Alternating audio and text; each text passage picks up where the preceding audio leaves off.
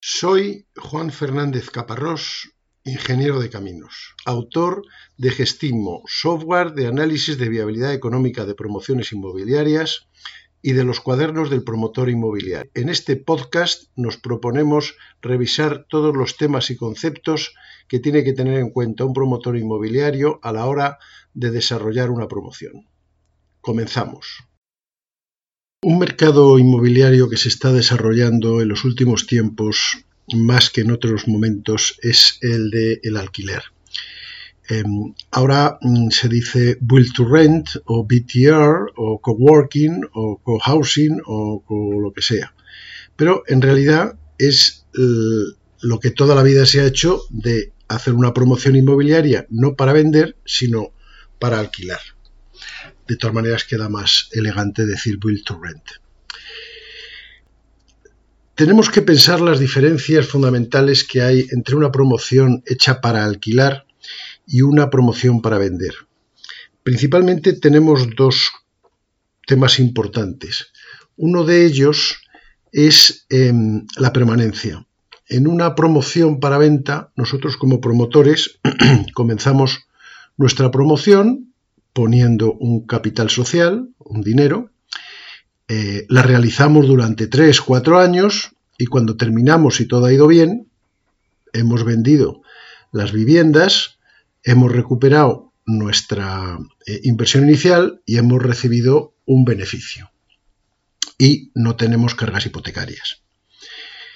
En cambio, en una promoción eh, de Will to Rent, lo que ocurre es que nosotros hacemos todo el proceso de ejecución del edificio, que es una primera fase del, negocio, y lo hacemos en base a fondos propios y a recursos hipotecarios. Y cuando hemos terminado el edificio, no nos vamos, sino que nos quedamos. Ahí es cuando empieza nuestro negocio. Ahí empieza la segunda parte, que es la de puesta en explotación de ese edificio eh, para alquilarlo. Y entonces lo que ocurre es que permaneceremos en él un tiempo que definirá nuestro plan de negocio, 5, 10, 15, 20, 25 años. A consecuencia de eso, eh, hay otra característica que es el comportamiento frente al préstamo hipotecario. En una promoción en venta, nos eh, subrogaremos, los compradores al final se subrogarán de la hipoteca y nosotros como promotores quedaremos libres de ella. Pero en una promoción para alquilar, la propiedad se queda con esa hipoteca y la va amortizando en cuanto a capital e intereses durante todo el periodo, mm, bien de explotación del, edificio en alquiler, bien de, la amortización total de la hipoteca. Entonces son dos em, enfoques completamente distintos. Y eso también afecta a la rentabilidad. En una promoción en venta, nosotros ponemos un capital, terminamos y recibimos unos beneficios. En una promoción en alquiler, lo que vamos a hacer es eh, recibir eh, una rentabilidad, una renta, durante un tiempo X de años eh, a partir de que tengamos el edificio. Y em, tendremos entonces que establecer unos criterios a largo plazo. Tendremos que hablar de la em, ocupación media del edificio, de la rotación en cuanto a que eh, habrá gente que vaya y venga, los dividendos que podamos eh, ofrecer a, los socios, puesto que eh, en una promoción en alquiler a 20 años nadie va a poner un capital social y esperar 20 años a recibir los beneficios, querrá recibir recurrentemente todos los años una renta vía dividendos como accionista particular. Y en este caso también es de gran importancia la rentabilidad dinámica, la TIR. Eh, hay que tener en cuenta que no solo vamos a recibir unas rentas y por supuesto tendremos unos gastos, no, no todos son ingresos brutos, eh, hay unos gastos de explotación que pueden ser de importancia y al final lo que tendremos es un edificio. Cuando acabe nuestro periodo de estudio habrá un edificio que tendrá un valor eh, y que estará parcialmente hipotecado o se habrá liberado la hipoteca, entonces eh, la rentabilidad dinámica y la TIR son unos conceptos mucho más importantes que en el tema de la promoción en venta. tenemos que entender un poco el mercado en el que nos encontramos. A grandes números podemos decir que eh, hay alrededor de 15 millones de viviendas en España. Y de esas, entre el 15 y el 20% se destinan al alquiler. O sea que estamos hablando de, por decir un número grande, eh, dos millones y medio de viviendas en alquiler. Pero el negocio del alquiler es un negocio muy fragmentado. La inmensa mayoría de las viviendas que están en alquiler eh, están en manos de particulares que tienen pocas viviendas. En manos de empresas hay del orden del 10%. Entonces, eh, el parque de viviendas en alquiler por parte de empresas que mm, se dediquen profesionalmente a este tema puede ser del orden de las 250.000 viviendas en toda España. Claro, el negocio anual, eh, esto tendrá una tasa de reposición, en fin, ya aquí entramos en, elucubraciones, eh, es un mercado que no va a generar más allá de 15, 20 mil viviendas al año en, manos de empresas, que mm, y de esas también una parte que no será el total en promociones de obra nueva. Con lo cual, este es un mercado interesante, pero restringido. En los últimos tiempos han surgido nuevas formas de alquiler. El, alquiler de toda la vida, el build to rent de hoy en día, pues es que una empresa hace una promoción, hace un edificio y lo destina para arrendamiento a quien lo quiera alquilar de mm, viviendas, eh, digamos, estándar. El alquiler tiene una serie de características, eh, que no vamos a entrar ahora mismo, pero a lo mejor son de una superficie algo inferior, en fin. Pero principalmente el build to rent clásico es el que proporciona vivienda para que la quiera alquilar. Pero han surgido nuevas modalidades. Modalidades que no se han inventado ayer por la mañana ya en planes de vivienda anteriores, hace 10 o 15 años, se hablaba de los alojamientos protegidos. Entonces, eh, aparece una cosa nueva que es el, co-living o el co-housing, eh, porque estos, estos conceptos, estas palabras están en, periodo de, asentamiento. Eh, entonces, lo que se hace, un co-living, es una promoción que se desarrolla de manera que eh, el inquilino lo que tiene es un espacio privativo relativamente pequeño, del tamaño de un pequeño apartamento, de una habitación de hotel un poquito grande, 30, 40 metros cuadrados eh, útiles, y en ese edificio se disponen una gran cantidad de eh, un amplio espacio de zonas de uso común, que no son zonas comunes. Hay que entender esa diferencia. Las zonas comunes son las necesarias para poder entrar, salir, subir, bajar, las paredes y los armarios empotrados. Las zonas de uso común son zonas que puede utilizar cualquiera de los inquilinos para permanecer allí. Salones, em, lavanderías, em, comedores, em, gimnasios, etc. Y entonces, en un proyecto de co-living, eh, lo que va a haber es eh, una serie de apartamentos relativamente pequeños y una serie de zonas comunes para que las use todo el mundo relativamente grandes. Lo que se, la renta que se percibe es la renta del apartamento, considerando que tiene una parte común, pero que esa parte común no se factura, digamos. Y luego puede haber otra serie de ingresos derivados del uso de ciertas partes de esas zonas de uso común. Si hemos puesto un salón grande con muchos sofás, pues ahí no hay ningún ingreso. Pero si lo que hemos hecho ha sido una actividad de lavandería o de, máquinas de vending o de restauración, aunque sea un nivel básico, pues ahí hay unos ingresos o un gimnasio y se pueden eh, girar esos ingresos bien por el uso que se haga de, ellos o incluyéndolos dentro de, como un añadido a la renta en una promoción dedicada a coworking, perdón, a co-living, em, el tipo de inquilino también es distinto.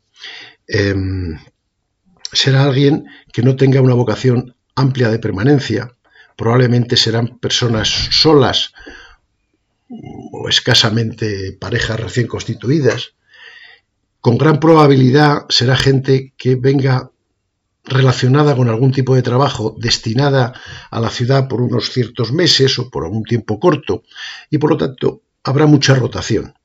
Y también este tipo de personas que viene a la ciudad, digamos, eh, por un tiempo más o menos tasado, lo que querrá es que este edificio de coliving esté cerca del centro de trabajo para bueno, pues desplazarse lo más cómodamente posible. Entonces, eso limita o, digamos, condiciona la ubicación del edificio cerca de centros de negocio, en ciudades de importancia, que tengan, que tengan actividad económica, y también condiciona el, posible inquilino cosa que hay que tener en cuenta a la hora de diseñar. En fin, hacer un edificio de coliving en Argamasilla de Alba es probable que no tenga mucho futuro. Una variante del co-living es el coworking, en el que uno no vive ahí, sino que comparte espacios de trabajo entre personas, entre empresas, también con la vocación de espacios privativos relativamente pequeños y em, espacios comunes mm, amplios. Obviamente esos espacios de uso común, mm, en el caso, en cualquier caso, deben estar vestidos, o sea que no vale con dejar un local de 50 metros cuadrados diciendo arreglaros. Habrá que poner mobiliario, eh, reposición de cosas, en fin, habrá ahí unos gastos. Y es muy probable que, en el coliving también los apartamentos estén em, amueblados, aunque eso ya mm, pues es más, más potestativo. El coliving es al alquiler de toda la vida lo que el coworking es al alquiler de oficinas de toda la vida. Los espacios privativos serán más pequeños, los módulos de oficina serán más pequeños, incluso habrá un diseño muy abierto en el que prácticamente no haya nada cerrado y habrá espacios de uso común también de importancia. Una variante del co-living es el cohousing. Es probable que esté cambiando las palabras porque es que esto cambia cada cinco minutos. Una variante de eh, los, eh, hacer un edificio para alquilar a gente que venga y vaya y venga es las residencias de, estudiantes de toda la vida, que tienen ese mismo diseño, y también las residencias para personas mayores que tengan un cierto grado de autonomía, más bien bastante autonomía. De manera que ahí el concepto, el concepto de diseño es el mismo. Zonas privativas relativamente pequeñas, zonas de uso común bastante amplias. El cliente es distinto, ya no va a ser un joven profesional que quiera estar cerca del centro de negocios, sino una persona mayor que vaya a vivir ahí mientras sea mm, esté suficientemente hábil y capacitado y que lo que quiera es establecer unas relaciones a lo mejor más, más intensas con sus eh, eh, vecinos y con zonas de uso común ya mucho más definidas. Eh, médico, mm, centro de día, podólogo, mm, restaurante, restaurante ya en condiciones, cafetería, capilla, o sea que el, diseño nos lleva a, potenciar las zonas de uso común y es muy probable que estos eh, inquilinos pues no vayan y vengan, sino que se queden hasta que, hasta que puedan. El diseño es parecido, el concepto es diferente. Eh, eh, debemos entender que en este tipo de promociones, en este tipo de edificios puestos en explotación, hay una componente muy importante de gastos de explotación, de mantenimiento, de tener bien hechas las cosas y al día. Por lo tanto, esto implica de una, no, no es obligatorio, pero es bastante recomendable que haya una empresa que sea la propietaria de ese edificio y que sea la que gestiona para que todo esto esté en condiciones. Por lo tanto, eso nos lleva al negocio del alquiler. Eh, en, en, teoría muy teórica, Ahora se está hablando de ciertas cosas que son eh, cooperativas eh, sociales para, uso mm, compartido de, promociones. Bueno, mm, yo en ese aspecto tengo que ser un poco escéptico porque es que al final, sea una cooperativa, que es una sociedad al fin y al cabo, sea una sociedad eh, dada de alta en, actividades económicas, alguien tiene que hacerse responsable pues de que si hay de que haya sofás en las zonas comunes y que si hay un roto en un sofá alguien lo arregle y que haya luz y que en fin estén limpias las ventanas de los salones es, una orientación distinta al alquiler de toda la vida. En un alquiler de toda la vida, el inquilino está dentro de su casa y él limpia, amuebla, pone y quita, pero en una promoción en co-living o en, coworking o en lo que ustedes quieran, eh, ese inquilino va a necesitar de un externo que sea el que tenga las cosas en condiciones, las zonas comunes. Y eso nos lleva inevitablemente a una sociedad que se responsabilice de que eso ocurra que tenga sus beneficios o que tenga su forma cooperativa mm, como quiera que sea. Esto es un tema que está evolucionando muchísimo. Si ya decíamos que a lo mejor el mercado de alquiler de vivienda nueva anda en el torno del 20 al 25 mil viviendas anuales en toda España, pues el negocio del co-living eh, pues es muchísimo más restringido por la ubicación física de la zona, y también por el tipo de, clientes. Eso no quiere decir que no esté subiendo su utilización.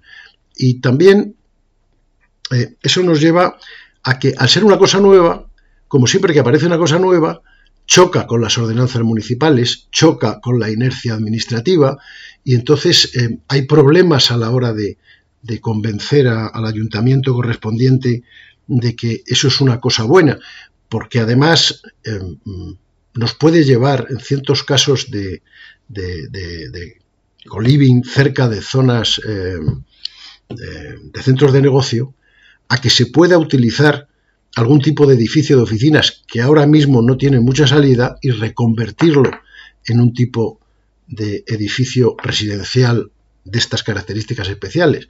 Y para eso hay que contar con que el ayuntamiento no se oponga por definición. Mm, parece que, está, eh, fin, moviéndose el asunto en la dirección correcta, que es la de permitir estas cosas nuevas que realmente tienen una demanda. Pero eso no quiere decir que esto sea un camino de rosas de momento, porque probablemente haya que hacer cambios de uso, em, chocaremos con las ordenanzas, en fin, el asunto es interesante, pero no es, no es eh, fácil.